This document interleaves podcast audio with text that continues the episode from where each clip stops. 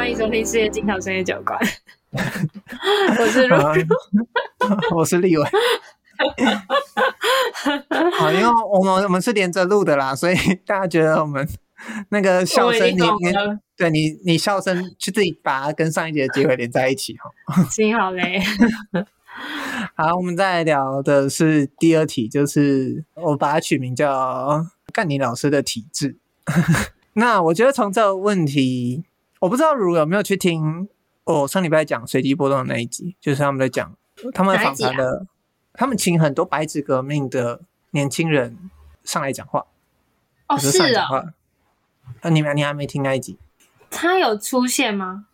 有啊，他这礼拜又有新的嘞。你说我有听，目前最近印象比较深刻的就是我分享的那一集，一第一百集吧。还有第一百零三集，就是三人三年三夜两年，嗯，那一集就是就是其中一个主持人被就是又被隔离，就是他们的他们的规定好像是他们的社区里面只要社区哦，就是几栋大楼只要有一个人确诊，整个大楼就就是整个他们说的小区就应该就是我们社区就会被封锁，就会被封印，整个封印起来，然后有时候会甚至会上那个封条。就是那种铁丝之类的，嗯、然后这一次，嗯，抱歉，我搞错，我搞错 podcast 了，就是 刚才在找，对，我想说，这个，这个，这个是是另外一个，他们会是另外一个中国的 podcast 啊，是不明不明白播客哦。我上礼拜好像有讲，他是叫那些年轻的抗议者冒号，我们为什么要上街这样子？嗯嗯，那它里面就是在讲说。白纸运动，他请这些人，就是他们匿名采访，再把他们变身，请他们讲讲他们各地发生的运动的过程，跟他们在现场观察到的一些情况，这样子。嗯，那他们很多人形容，或者说他们里面会讲说，这是他们第一次的政治出柜。对他，我记得那个 podcast 里面是用“出柜”这个词。嗯、那应该对他们来说，就是他们第一次体验到这件事，也把第一次在大众面前，在很多人面前公开的表达出来这件事。嗯，所以那时候我就很好奇，因为我不知道如还记不记得大学的某一个某一个晚上吧，我嗯有一次有跟你聊嗯类似的东西，我不知道你记不记得？完全不记得，请你、哦、没关系，我我等一下回复一下我的记忆。就是我那时候好像问你说：“哎、欸，你怎么会抽烟？”那时候我们好像还没有到那么熟。哦哦，对，我可能那时候就是想找个话题聊吧，因为你那时候在剪音档。Oh. 然后我那时候就问你为什么要抽烟，你的回答是说，你那时候跟我讲的啊，你那时候跟我说，希望在大学的时候可以有一些身体的自主权。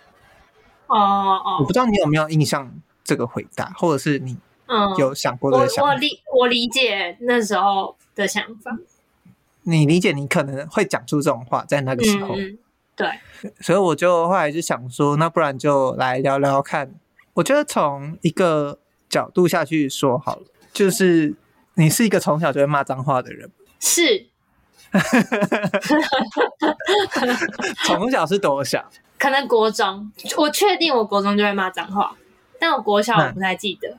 啊、嗯，但你的脏话是，就是你是听同学学来觉得很酷，还是你还有印象这些事吗？还是我不太记得那个来源是什么，但是我骂的很凶，而且我还记得就关于脏话的一个小故事。我想听这种什么故事？我为什么会确定我国中就有骂脏话？是因为我那时候就是嘴巴算是就是会一直骂脏话。你说就是有，就是骂到就对骂到就有点停不下来。然后有一次好像就是有人，就是可能是我妈听到嘛还是什么，她说你讲话太脏了吧，就是很难听哎、欸。她可能意外听到，我有点忘记是怎么样。你在家人面前也会这样讲？可能那时候不小心，或是她可能不想听到，或是我不小心骂出来。然后我就就是我就有点叛逆，我就觉得为什么你要这样说我？嗯，然后我就我就是依然故我。然后就是有一次，就是下课放学，我搭公车的时候，就听到有一个女生在公车上面讲电话，然后就是干你俩鸡巴操他妈的什么什么的，然后就是在他他呃，就是他就跟边跟别人聊天，然后边用很多这种语助词。我那时候可能真的就是物理性的张大嘴巴，然后想说，我平常讲话是这样子的感觉吗？就你那时候才意识到说，哦，原来在别人的眼中。对对对，我，我可能会是这样子讲话。那时候也是发生完那件事没多久，应该有一段时间了吧？啊、嗯，他不，他应该不是一个。你意识到之后，你有你有比较开始克制自己？我觉得，我觉得好像也没有特别需要克制，因为你就是被吓到，你就想说啊，天哪！你就会，你就会自然而然你就不会骂了。哦，我觉得要聊反抗，当然就是。会为什么会有反抗？就是因为我们被禁止了嘛，我们被禁止做某些事。那脏话就是一个大家从小一定会被教育，就是你不能做这件事。嗯，对。但小孩或者是说青少年，就是越被禁的东西越想做，就是不知道是哪里来的天性。我没有哎，我没有这个神经，请参考上上一集。你说你是守规矩的人。但你讲脏话，你那时候不觉得这是一件叛逆的事？嗯，因为如果你要讲你的守规矩，啊，我想到我一开始就我可能跟你没有在同一个平面上讨论，是就我觉得我没有在，我觉得我对于体制的不满，嗯，大多来自于我为什么不能做我想做的事，而不是就是反抗，就是想要去反抗。就是反抗这个这个怎么讲？这个行动对我来说比较少出现。呃，怎么讲？就是反抗体制这这一句话对我对我来说比较会击中我的是体制，而不是反抗。就我觉得我不爽的是体制，哦、我不是想要做反抗。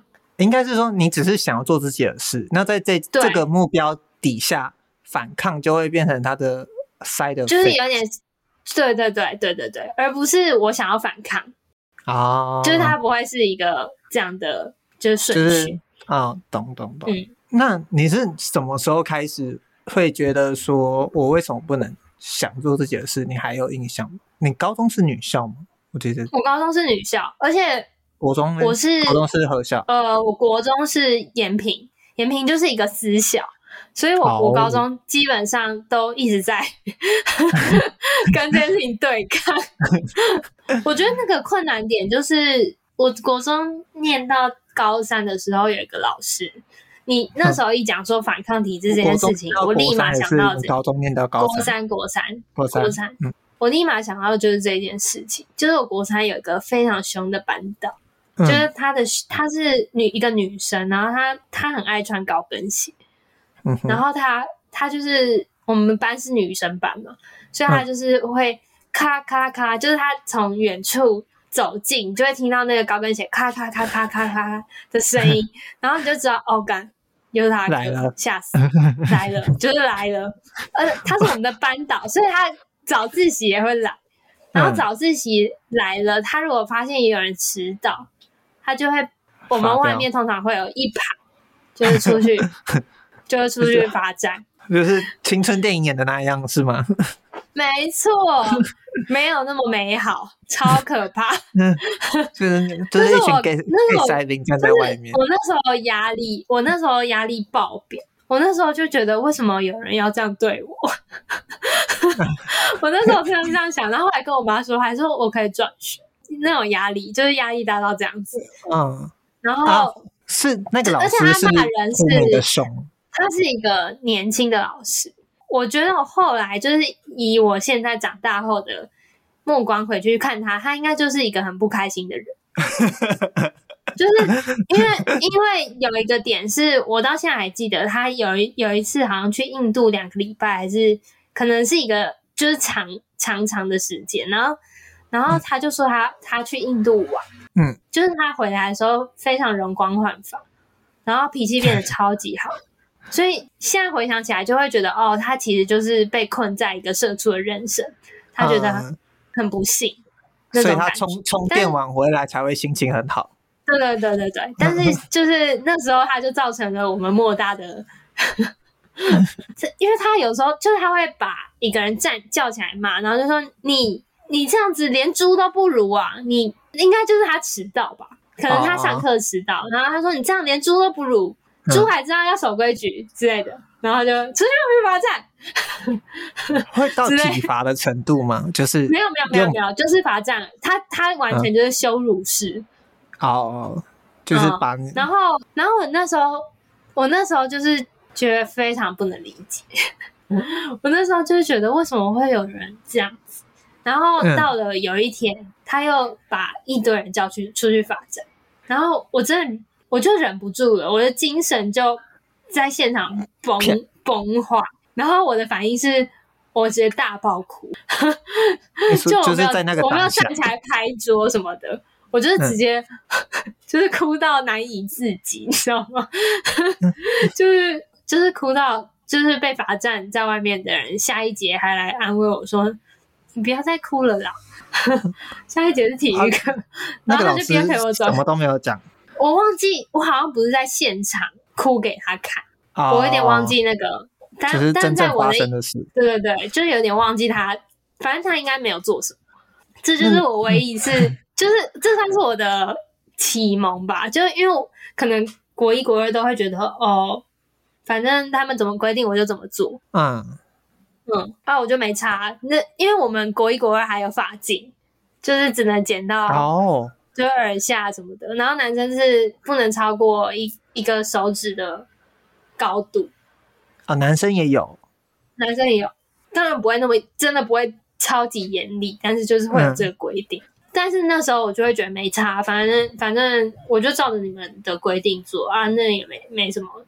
但是就是嗯，第一次第一次会觉得为什么就是有一个为什么我要被这样对待？对，我觉得。那个是第一次觉得知道，就是有感受到什么叫体制。体制是一个庞大的重量压在你身上，嗯、让你没有办法随心所欲吧。嗯，那你后来有把这个意识带到高中吗？有有有有。可是因为我高中就是一个很爱抱怨的人，就我我也不会。就是因为我我不是一个行动行动派的人哦。Oh. 中山是一个，就是我是念中中山女高，然后中山是一个、嗯、怎么讲？他就是老师都会说，或是就我们的家长都会说，他就是一个官夫人的学校。哦，oh. 你说你们学校出出了很多，对，你就知道那个风气是怎么样。但你哎、欸，我最近在看那个《蒙娜丽莎的微笑》，就是茱莉亚罗伯兹的演。演的，然后她去一个很很封闭的女校当教授，然后她说：“我以为我来这个学校是要教出一些伟大优秀的人，我没有想到我是要教出他们的妻子。”你觉得完美形容是不是？对。但大家那时候班上真的会有这个感觉说，哦，我们是要成为官夫人。哦，没有没有没有，可是我觉得他的他的就他他的要求，我现在有点忘记实际的例子，但我、嗯、就我现在回想起来，我会觉得真的会觉得很闷诶。就我们的规定，我们也有服役的规定喽。你看看我们的国高中，就我们的服役的规定是黑鞋配黑袜，白鞋配白袜。嗯。但是我们的头发没有规定，所以有一就是粉红色，就是超就有很多人就染一个超级粉粉色的头发，就在可以但是我们有一个黑鞋配黑袜，就是会有一点觉得，所以你这个规定到底是为了什么？就是没有任何的意义，啊、很很形式的感觉。对，然后不可以低于脚踝，你说袜子不可以，袜子不能低于脚踝，但是哎，等下不能低于。哦，等下。对，好，我记得好像是袜子不能低于脚踝，但是你如果没有让他发现那个袜子就可以。我记得那时候规定是这样，就是等于是说你穿隐形袜的话可以，因为他就会假设你没有穿袜子，嗯、没有穿袜子就不用管你的袜子的高度。但是如果你有穿袜子的话，你一定要让它拉到脚踝以上，以上 就是就是脚踝以上，不可以穿短袜。就是类似这种。那你们那时候，比方说，当然就是就是大家都不是很守规矩，所以就会就是也有很多人就是东方就是不管他，就是遇到狐狸就跑。嗯、但我就就是重生我的性格，就我是一个喜欢遵，就是我的天性喜欢遵守规则。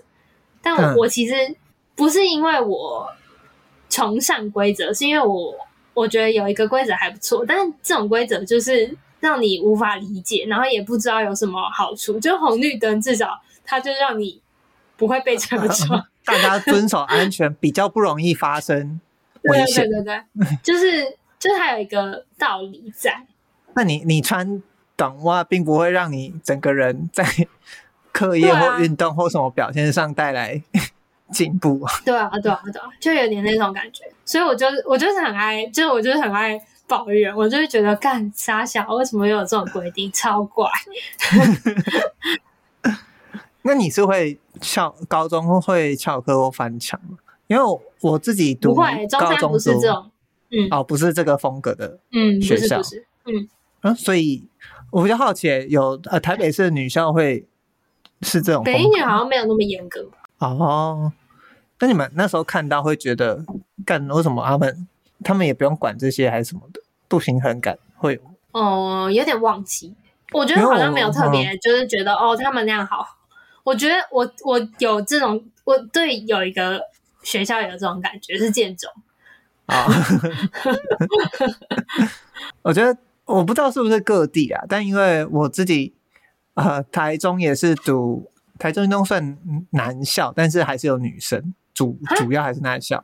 他有女生哦，有有有有少部分的女生，我不知道现在还是不是这样，哦、但就是音乐班或美术班会有一些哦，少部分的女生，但我们还是主要以男生为主。哦、但就是我高中学会翻墙，是因为那时候高中好像为了百年校庆嘛，正门就封起来，哦、他们就要把。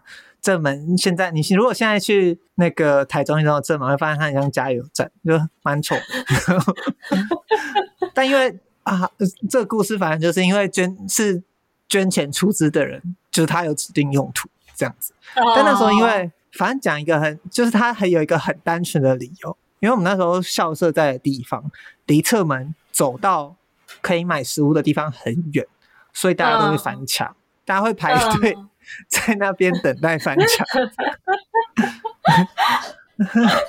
但而且那时候因为太猖狂，就是那时候好像我高二还高三的时候开始整修，但因为真的大家都受不了，因为侧门很远，但侧门离的那一条道路就是跟一中街又是最远的那一条，所以大家翻墙之后好像就被店家有看到。有一次我记得朝会就有说，就是请学生们不要再翻墙。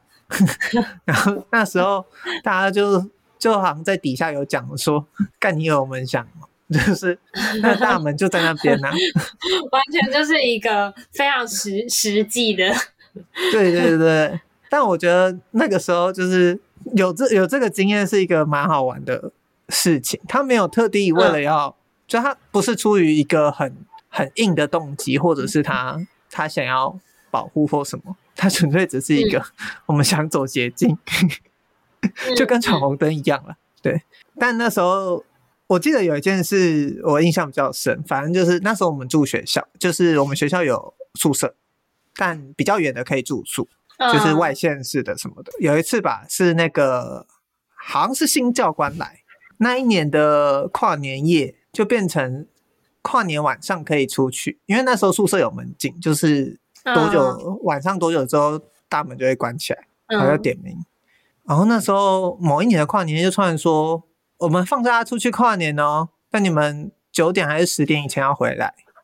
我想说，这三小，所以那时候就跟一个想，我也不知道我那时候就是怎么会想要这样做。但我那时候就一直觉得很气，因为我一直很想，就我们学校离那个跨年的 场地很近。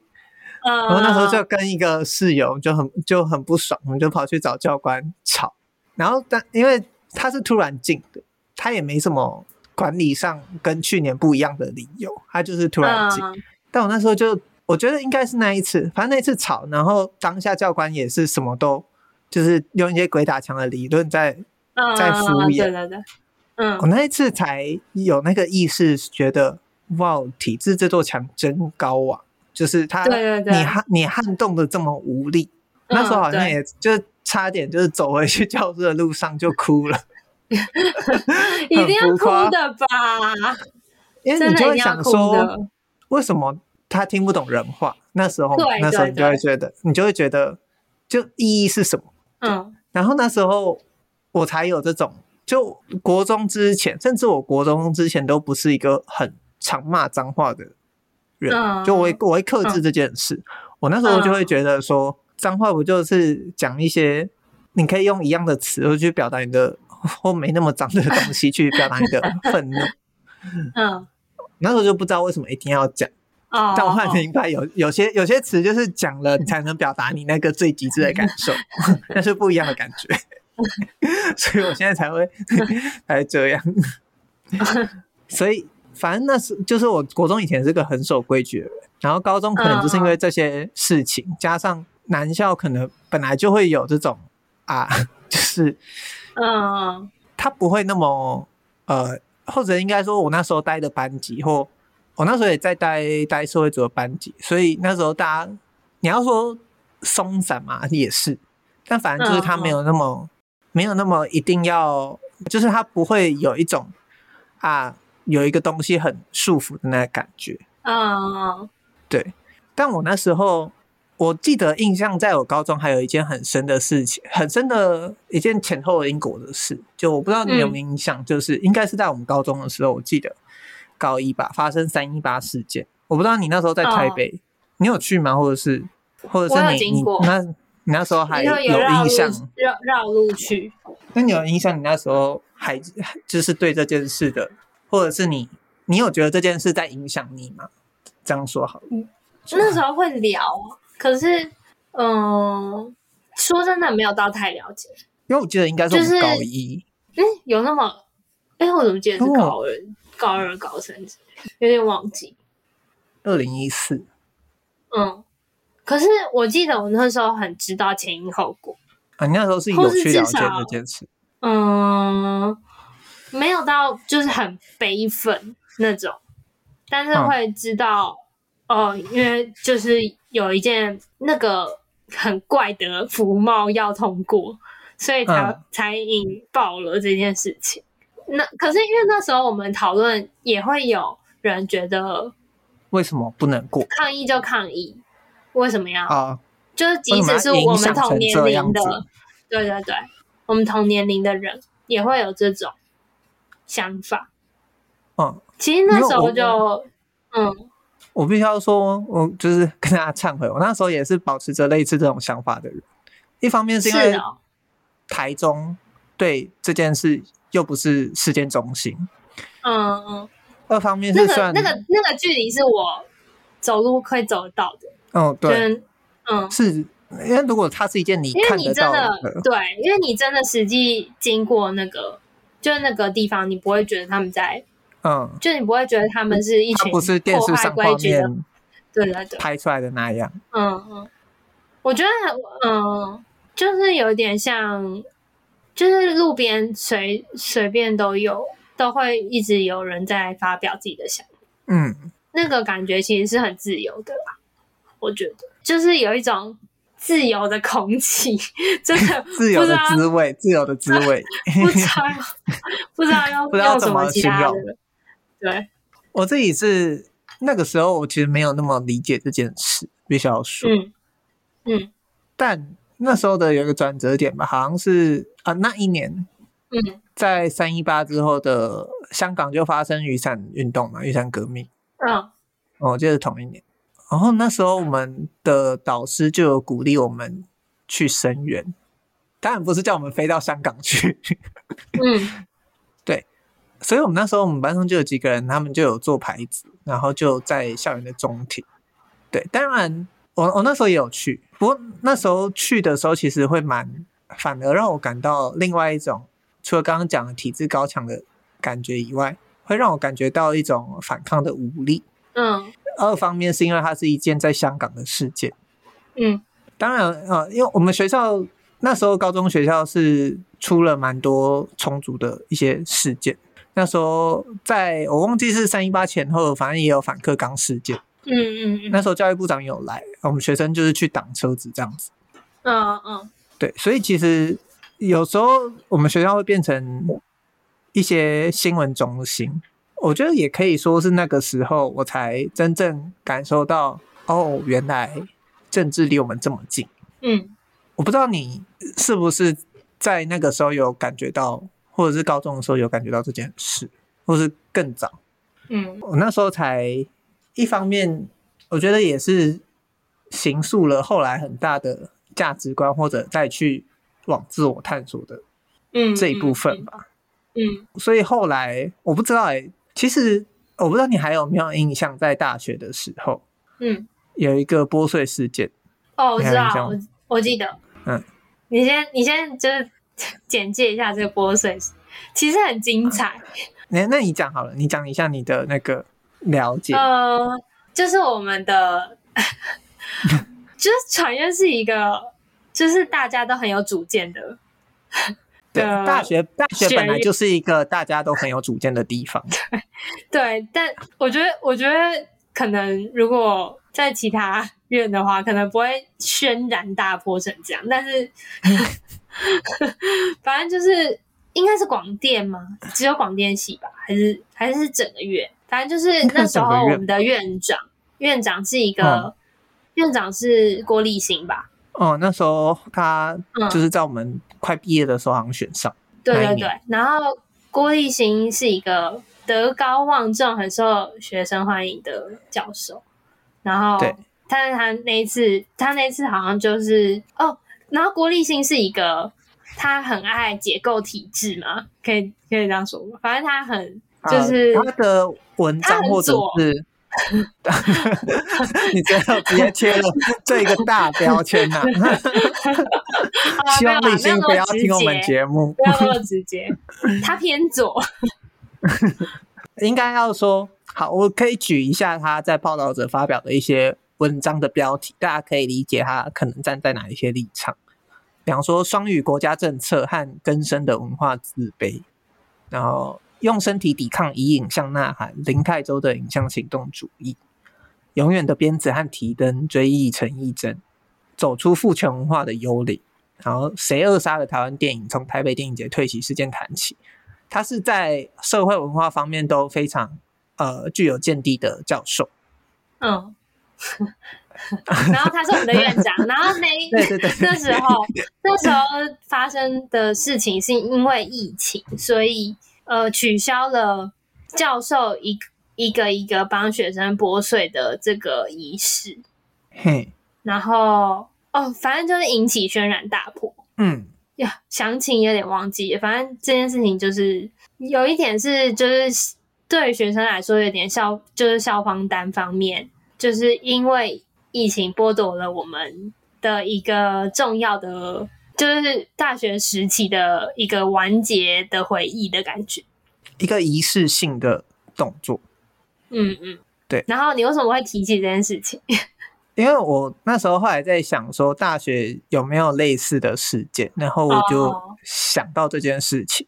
嗯，我那时候其实有跟着，就是系上的其他几个人，就是去找。哎，也不能说去找，因为刚好去找那时间我没有空，因为那时候快期末的样子。嗯，但我有后来把其中的几个东西做做整整理和嗯，对，写下记录一些东西，嗯，就是应该说它引起的争议是第一个，它好像很仓促的公布，嗯，然后好像没有问过学生的意见，对对对，或至少没有很采纳做就是学生的看法，完全没有吧？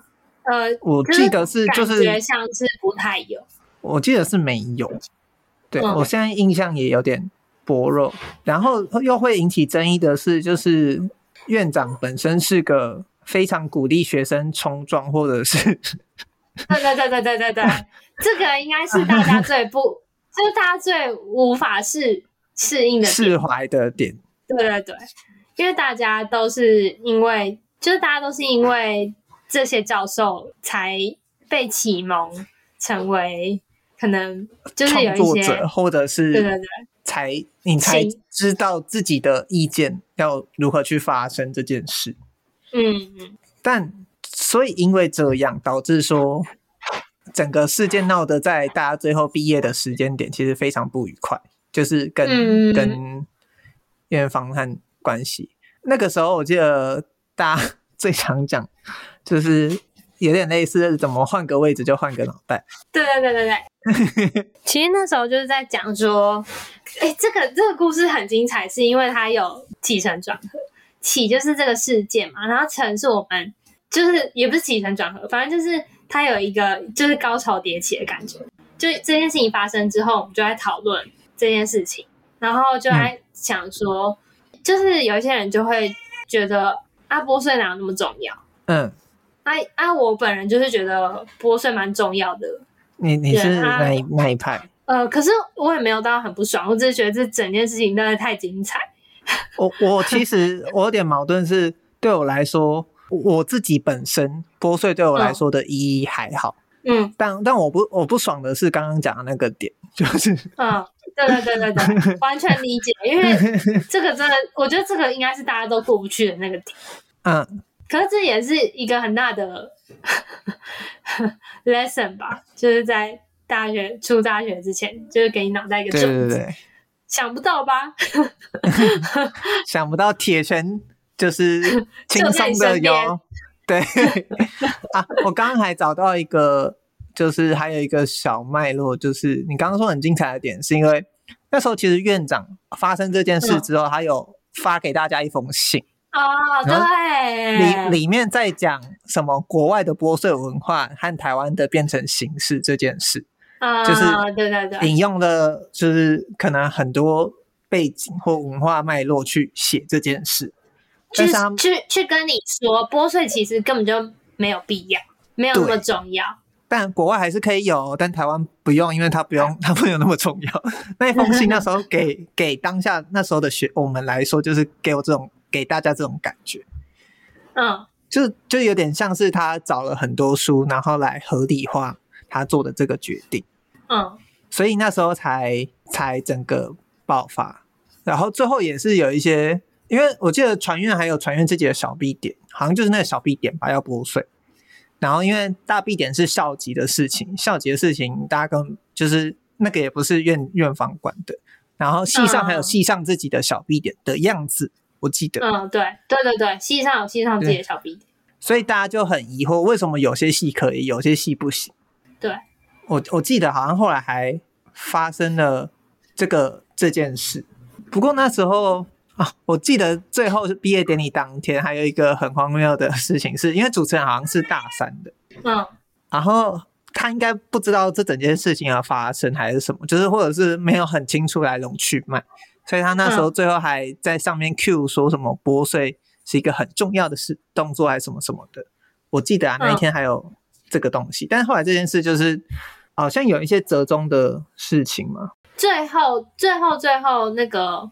我们得到的拨税是学生帮学生拨，拨，然后其实我老师帮学生拨，嗯，就是本来应该是重要的教授帮学生拨，但是后来变成第一排转过去帮第二排的人第二排拨，对，对对，有点有点类似这样的状况。然后后来其实我在播的时候，我才觉得哦，这件事情很重要，嗯。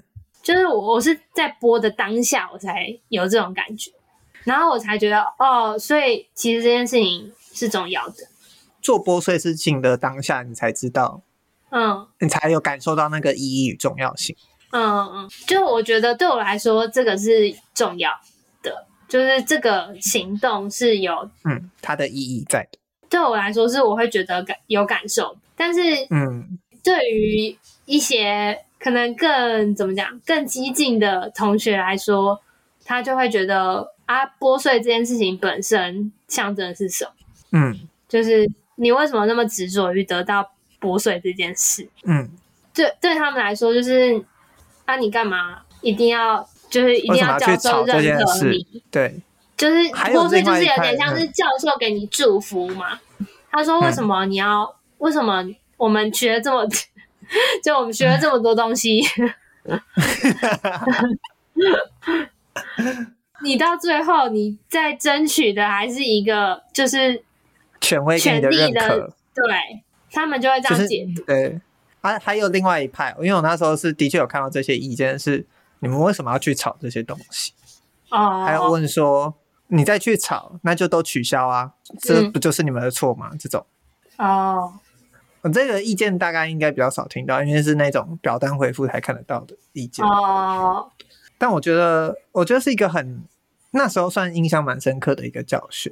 然后，我觉得，嗯，他也让我知道，嗯，你的抗争或者是你的任何的发生或你整个行为，嗯，不能自满于权威的施舍或体制的施舍。我自己觉得，嗯，那件事让我到现在的感觉或它影响我的。到现在的可能想法有一部分是这样，然后另外一部分就是继续提醒自己。有时候其实我不觉得要批评换了位置换了脑袋这句话。嗯，我也觉得，因为当然我们大学的时候可能会那样想，是我们还不了解一些事情。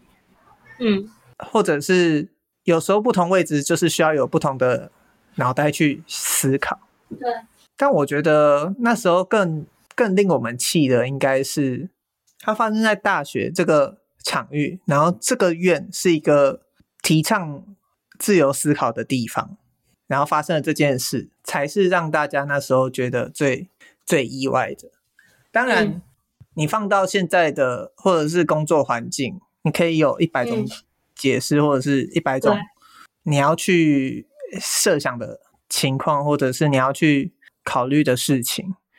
但那时候，这整个，我觉得他，还提醒了我一件事，就是，好，我觉得这件事情对我的影响就是他，他让我意识到所谓思想与执行的距离，或者是我们要为自己发生的那个，就该发生的事，我们应该要为自己发声，因为如果你不发声，有时候就不会有人为你发声的。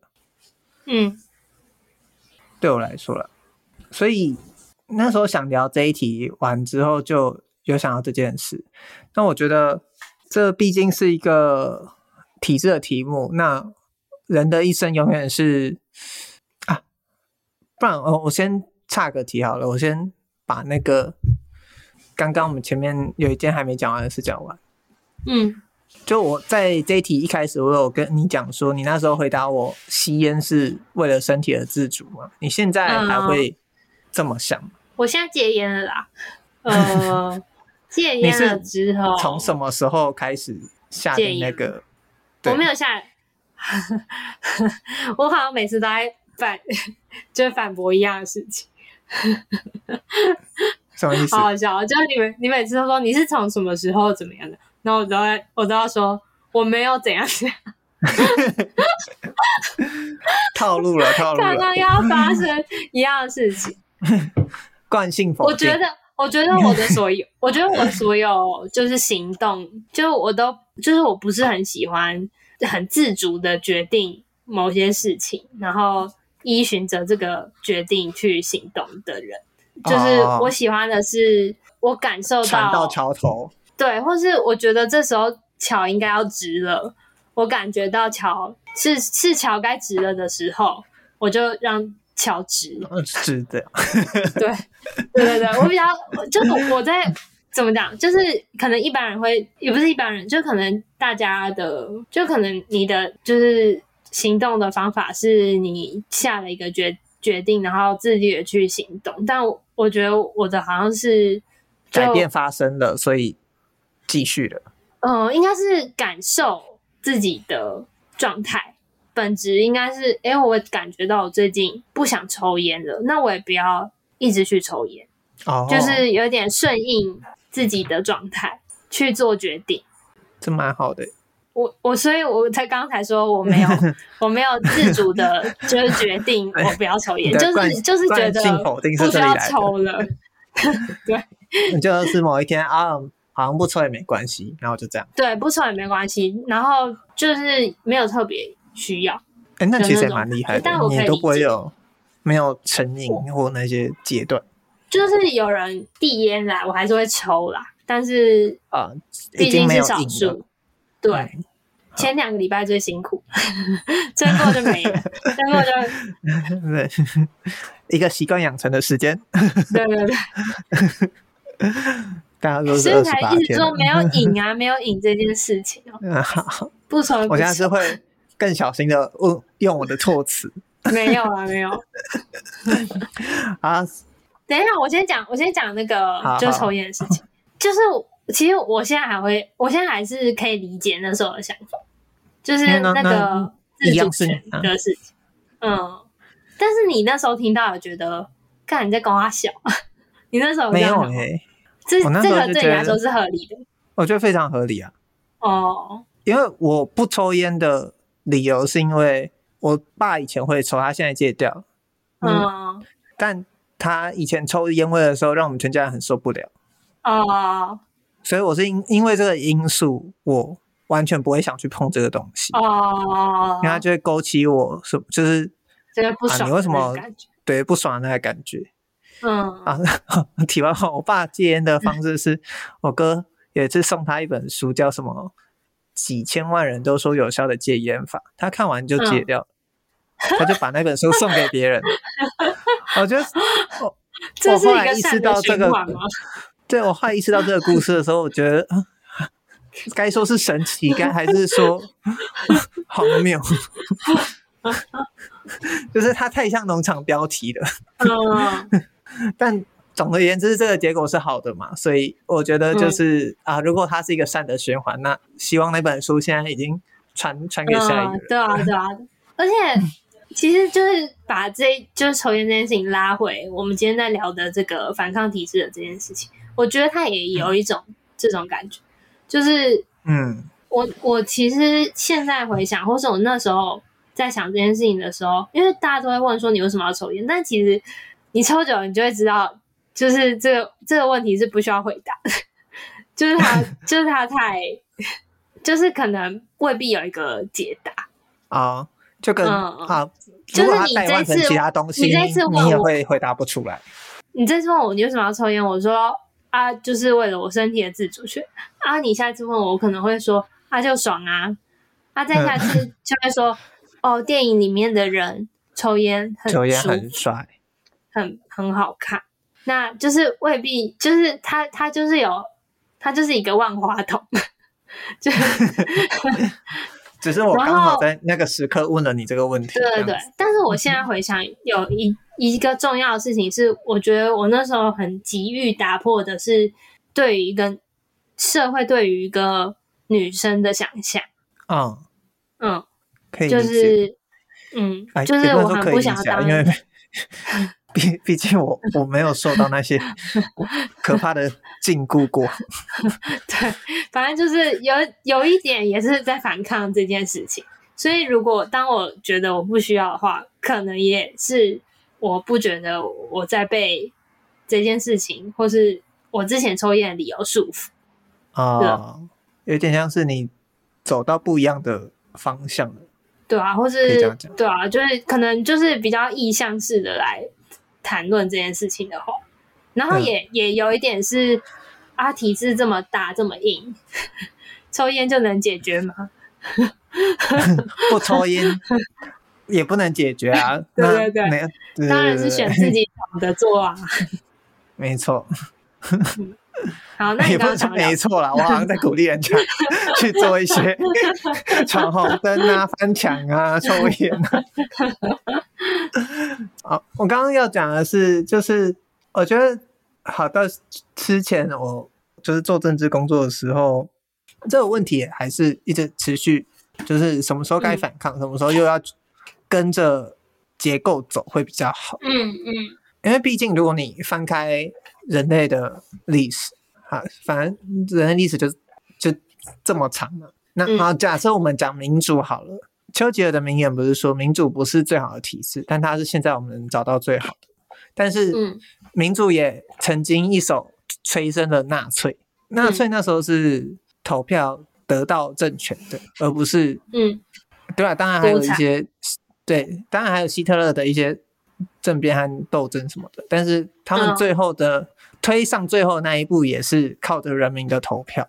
嗯，所以应该要说体制跟结构这个东西本来就会变，只是我们会希望，当然我们会希望它变得更好。按这个更好的方向，大家一定都不一样。嗯，我觉得，对，比方说，像现在大选后，可能有一部分的朋友，嗯、或有一部分的人会失望，觉得正义和善良都回不来了。嗯，但我觉得，我也有看到这个，但你觉得，哦，对啊，你怎么想的这件事情？我们好像又聊回上一次录音的那个。哎呀，没办法啦，时局对啊，我们我们身在台湾，不聊这件事，怎么可能呢？至少在我们还不会自我穷尽的时候聊一下。我觉得一方面是你会有那些情绪很正常，但嗯，民主的好处是它会自我修正。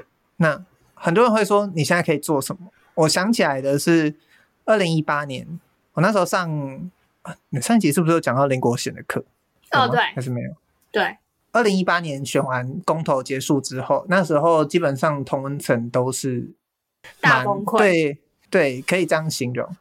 那时候刚好我上那个历史系教授林国贤老师的课，下课后最后一堂课结束吧，就有我就跑跑去前面，想说也问他一些问题这样子，然后就有其他几个人也跑来，因为他好像最后一堂课。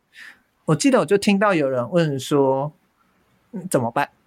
嗯，对，就是那个灵魂拷问，怎么办？不管是对个人还是对整个社会，都是这样子。他说：“要做的就是持续做你现在正在做的事，你把它继续做做好，这是你你能够做到的。如果你发现有一件事你能去做，那你就去做。因为他那时候有说，二零一八其实不是最惨。”他说：“如果我们都能度过一些之前最绝望的时刻，我们没有理由在这个时候放弃。那我们就是要做好我们的事。”对。然后我记得就是那时候跑去前面，然后听到这一段话，我觉得其实影响我蛮深的。应该也说，对那些我那时候想到这一题的结尾，我有两个东西，我觉得可以跟大家分享是：丘吉尔在二战的最后一次演讲，也，不是最后一次，某一次演讲。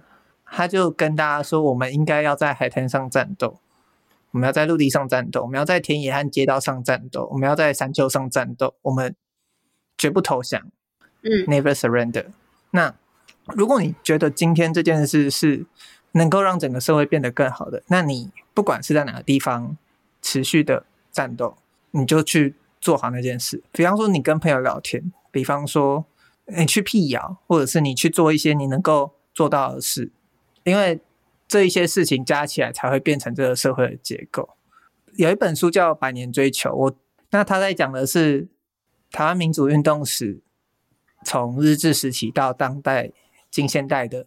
那它里面提出了一个有一段，我觉得很适合作为就是这一题的结论是：法国的政治哲学家托克维尔在他名著美国的民主中提出一个观察，他说。贵族时代的历史学者只看到个人，大部分是君主或英雄。那民主时代的历史学者只强调结构或趋势，忽略了人的自由意志。很多民主时代的历史学者会假设，就是很多事情在那个大环境底下必然发生。他的意思就是说，台湾经济发展之后就会都市化，都市化之后中产阶级教育普及，这些因素发生之后，民主化是必然的。但台湾的民百年追求说，这就是忽略了人在整个结构和嗯嗯嗯那个自由意志。你刚刚讲说，嗯，高中的时候就才意识到说人是多么被结构与体制压下去的嘛。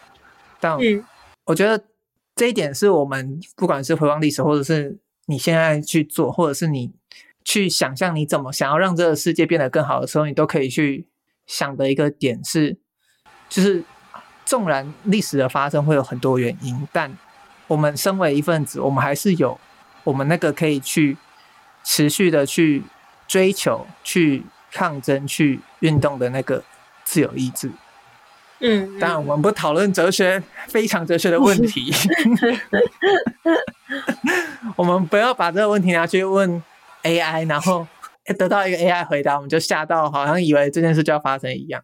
嗯，所以就是人有这个自由意志，那希望大家都可以去认识这个世界，让这个世界变得更好。我觉得那是百年追求给我的一个很大的影响。你要持续的去做。嗯、台湾的民主化可以到现在这个地步，就是因为它每当它快要熄灭的时候，就又有人去接棒。那我觉得这个东西放在你个人或者是你社会都是一样的啦，就是你。怎么去想让你的事情，想让你喜欢的事情，你所处的环境变得更好？嗯嗯嗯。好，那沉重的话题结束了，那要换如如。OK。如如要录的是新年集数了。哦，对，我要录的是新年集数。有准备特别的吗？有。真的假的？对，单刀直入。就下一集。播出的时间刚好是一月一号嘛，所以嗯，我们就趁机来聊一下明年的愿望，绝对要聊的吧，要聊一下吧。还有今年许愿我们聊过啦，愿望愿望 或是想做的事情什么的，然后再来也是算是一个新春特辑类。但是在为新春做准备，嗯，就是过年要到了，今年过年很早，过年要到了，所以没错，想要来一个游戏推荐，一人一点就好，一人一点就好，我没有那么厚厚的底子，就一人两个，两个啊，你有要限定什么？的吗？过年适合过年玩的，就是因为刚好有一段长 长的时间，不用轻松啊，就是有一段完整的长的时间，所以蛮适合玩游戏。射龙门，射龙门，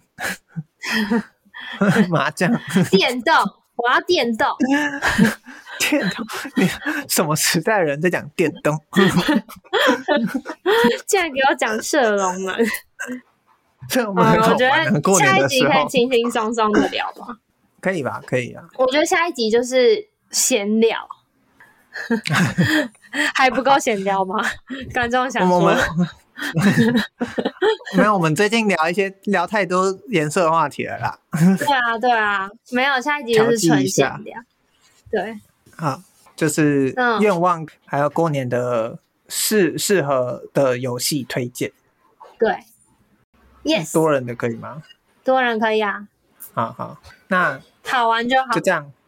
好，嗯，很有压力。推荐一下电影啊，好看就好。